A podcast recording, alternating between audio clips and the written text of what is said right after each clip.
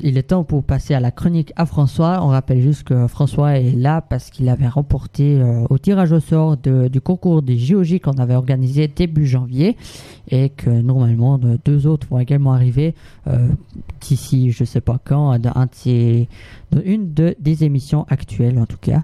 Mais pour le moment, c'est à vous la parole. Merci. Alors, euh, ce matin, je vais vous parler des relations entre la Suisse et la Russie. En. Suisse, donc, euh, on est très ouvert euh, vers le reste du monde. Mhm. Et euh, donc, de, de connaître un peu pourquoi est-ce que la Suisse est si importante vis-à-vis des, des Russes, c'est au fait les réponses que, que je vais Apporter. Mhm. aujourd'hui. Donc il faut savoir que, que dans l'histoire de, de la Russie, il y a eu beaucoup dans le passé d'architectes suisses Mhm.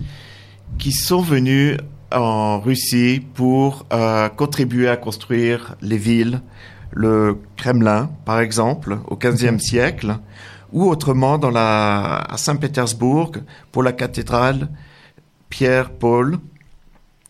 C'est l'architecte euh, tessinois Domenico Tressini qui a travaillé pour Pierre le Grand. Aussi, les tsars euh, ont fait appel à des précepteurs suisses pour euh, donner l'influence de la culture suisse, Mhm. si bien que Catherine II a fait appel à Frédéric César de la Harpe, en- qui est né en 1797, afin d'apporter euh, une éducation à Alexandre Ier. On peut aussi noter Jeanne Huc Mazelet et aussi euh, Nicolas II a été euh, fait appel à Pierre Gaillard. Donc, euh, on rappelle que Nicolas II et sa famille ont été exécutés par lors de la Révolution bolchevique. Et Pierre Gaillard, qui, Gui- Guillard, qui venait de, de la région de, de Lausanne, euh, jusqu'au bout a soutenu la famille et après a fait des recherches pour retrouver euh, les, les traces euh, du tsar. Auparavant, donc, on va parler aussi de, de la guerre de, de Napoléon, qui, qui a fait la guerre avec le tsar Alexandre I. Et auparavant aussi, en 1799, il faut mentionner le gé- général Suv- Suvorov, qui a traversé les, les Alpes suisses depuis le sud jusqu'au nord. Donc, euh, à cette époque, euh, la France voulait euh, envahir le, la Suisse, Mhm. l'a fait. On sait que euh, Napoléon a voulu libérer le canton de Vaud de la domination du canton de Berne. Ouais. Et aussi, on a euh, à quelques kilomètres d'ici, on a eu la, la fameuse bataille au col de, de la Croix. Ouais, oui, oui, c'est juste. Alors, euh, donc, le général Suvorov, il a voulu euh, libérer le canton de Zurich de la domination des, des Français. Et donc, en, en une dizaine de jours, il a traversé plus de euh, quatre cols. Ok.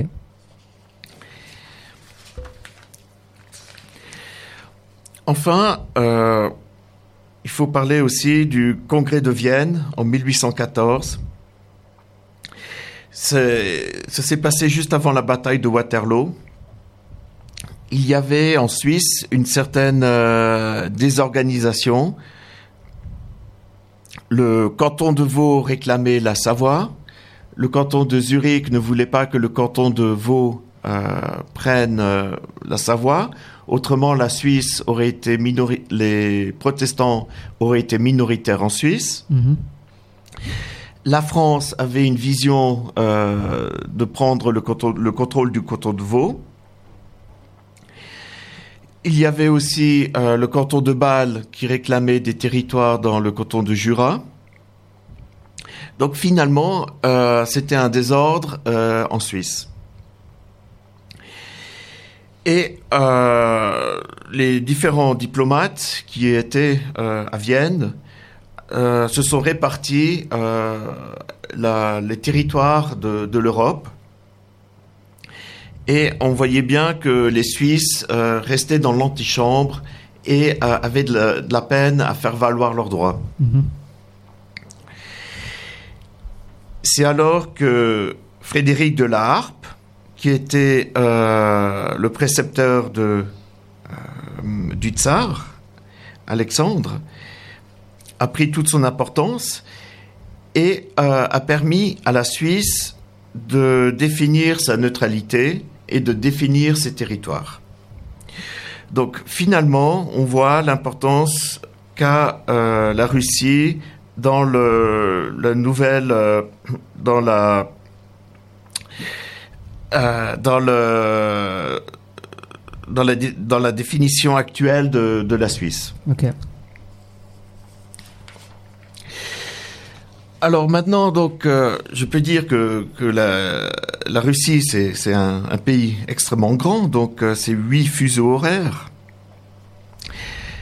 Il y a 12 millions d'habitants à Moscou, donc autant que la Suisse. Il y a 145 millions d'habitants euh, dans toute la Russie. Le PIB est de 1600 milliards de dollars. Il est passé du 11e rang au 8e rang. Et euh, il faut compter à peu près 20% euh, des revenus euh, qui sont pétro-gazières. Donc, on voit actuellement que la croissance elle est passée de 2,3% à 1,2%. Et euh, on peut aussi dire que euh, le, les sanctions internationales ont un effet sur l'économie de la Russie. Okay. C'est-à-dire que euh, la Russie est un grand pays, donc il faut gérer une population active dans tout le pays on voit maintenant un manque d'investissement. Et euh, la Russie euh, aussi, euh, si elle, a une technologie de pointe due aux exportations du pétrole, essaye aussi de se diversifier. On voit ces dernières années que en Russie, on emprunte plus. Donc il y a 13,9% d'emprunts supplémentaires pour les ménages. Et euh, comme je le disais, donc ça vient euh, aussi des sanctions occidentales. Parce que euh, donc il y a moins d'investissements étrangers. Ok. Donc il faut savoir que le partenaire principal c'est la Chine avec euh, 22% euh, dans les de, de marché. Après vient l'Allemagne avec 10% et c'est en train de diminuer. On a les États-Unis qui est 5%. Les États-Unis sont très actifs euh, en Russie, donc euh, on, dans le domaine de l'énergie. Mhm. Les États-Unis veulent faire euh, du commerce. On a également la Biélorussie qui est de 5%, l'Italie 5%, la France 5%, le Japon 5%, qui sont tous au même niveau que, que les États-Unis. Ok. Alors, on a vu que les investissements euh, de 2013 à aujourd'hui, elles ont chuté de 60 milliards à 8,8 milliards. Donc, c'est un facteur 10. Ok. Et euh, en même temps, on voit qu'il euh, y a une reprise des exportations d'hydrocarbures de plus de 35%. Et euh, que la Russie a aussi mis en place une politique pour faire face à, la corrélation entre le rouble et puis le prix du, du baril. C'est-à-dire qu'au fait, lorsque euh, les, recettes pétrolières sont au-dessus de 40 dollars par baril, l'argent est épargné si bien qu'il n'y a plus tellement l'influence entre le prix du cours et euh, le prix du, du rouble. Les dépenses publiques, elles ont été augmentées de moins 13%. La dette publique est stable. L'organisation Moody's a réévalué euh, le, secteur bancaire. Donc maintenant c'est BAA3. Si bien que euh, la Russie euh, devient un pays où il est, euh, qui est sûr pour investir. L'inflation a diminué. Il y a 45, 440 banques en Russie. Euh, 70% des, banques sont des banques d'État. Et euh, aussi, donc, euh, il y a un contrôle très rigoureux avec les licences bancaires.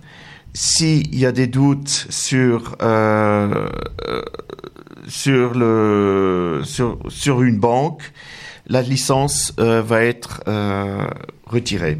Ok. Donc, il y a eu des réformes de retraite. Donc, c'est maintenant 65 ans pour les hommes et 60 ans pour les femmes. Ça a été augmenté de 5%, de 5 ans. La TVA aussi a augmenté. Elle est maintenant à 30%. Et il y a des projets nationaux à 360 milliards. Ce qui est aussi, c'est la Russie qui investit dans des grands projets ce qui euh, représente des, des, grandes opportunités euh, pour la Russie pour se développer et aussi pour, euh, pour la Suisse. Donc, actuellement, donc le, entre, si on fait le bilan entre les exportations et puis les importations, on voit que ça a augmenté. De 2005 à 2018, il y a plus de c'est-à-dire que la Russie exporte plus que n'importe, et puis elle a un solde de 200 milliards de dollars. Ok. Les fournisseurs en hydrocarbures, euh, la Russie représente le, le principal fournisseur d'hydrocarbures pour l'Europe. Ça représente pour l'Europe 30% en pétrole et 39% en gaz naturel. La Russie détient des, des richesses euh, c'est le, deuxième producteur de, pétrole, on l'avait dit, et euh, détient des, richesses dans les métaux, également dans les matières, dans les, euh, les matériels de transport, les équipements industriels, pour la chimie, pour l'agriculture, et euh, il y a beaucoup de l'exportation entre la Suisse et la Russie a augmenté de 12% entre 2017 et 2018. Il y a aussi euh, l'industrie pharmaceutique, l'industrie des machines, les montres euh, qui sont exportées en Russie. Et aussi, il faut dire que les entreprises russes euh, viennent en Suisse comme Ray Ray, Luxoft, qui emploie 12 000 employés. Donc il y a une, euh, un, un, lien étroit entre la Russie -hmm. et puis la Suisse. Et euh, je dirais que dans le futur, euh, ça va encore augmenter. L'échange entre la, la, Suisse et la Russie va encore augmenter. On a la chance en Suisse d'être, de ne pas faire partie de la communauté européenne. Oui, bien sûr. Donc, euh, on peut choisir euh, nos partenaires et euh, comme on n'est pas très loin de la Russie, c'est un avantage de se tourner vers la Russie pour, pour trouver de nouveaux marchés. Okay. Donc moi-même, donc je suis en train de, de faire de, de, prospecter pour des nouveaux marchés dans le domaine de l'énergie. Okay. Donc euh, je euh, propose des, des, services dans la maintenance des, des turbines à gaz. Ok. Et euh, j'étais au mois de janvier pour, pour trouver de, de nouveaux marchés et j'ai beaucoup apprécié. Donc, il y a aussi quelque chose à noter, c'est que en Russie, il y a quelque chose qui unit tout, tout le peuple. Euh, quelque chose peut-être encore plus fort que, que la politique, c'est la culture, c'est euh, les traditions, c'est la cuisine. Euh, et c'est ça, au fait, qui, qui le lien en commun entre entre tous les Russes, qui qui arrive aussi à, à, faire partager et puis à transmettre euh, cette joie de, de vivre. D'accord, merci pour euh, cette euh, petite enfin, de grande chronique du coup. On a un petit peu dépassé l'heure, mais c'est pas grave. On va tout de suite partir du côté du, Flash Info, vu qu'il est 11h, vous n'avez pas entendu, c'était volontaire. Mais on va partir sur le, le, le Flash de 11h.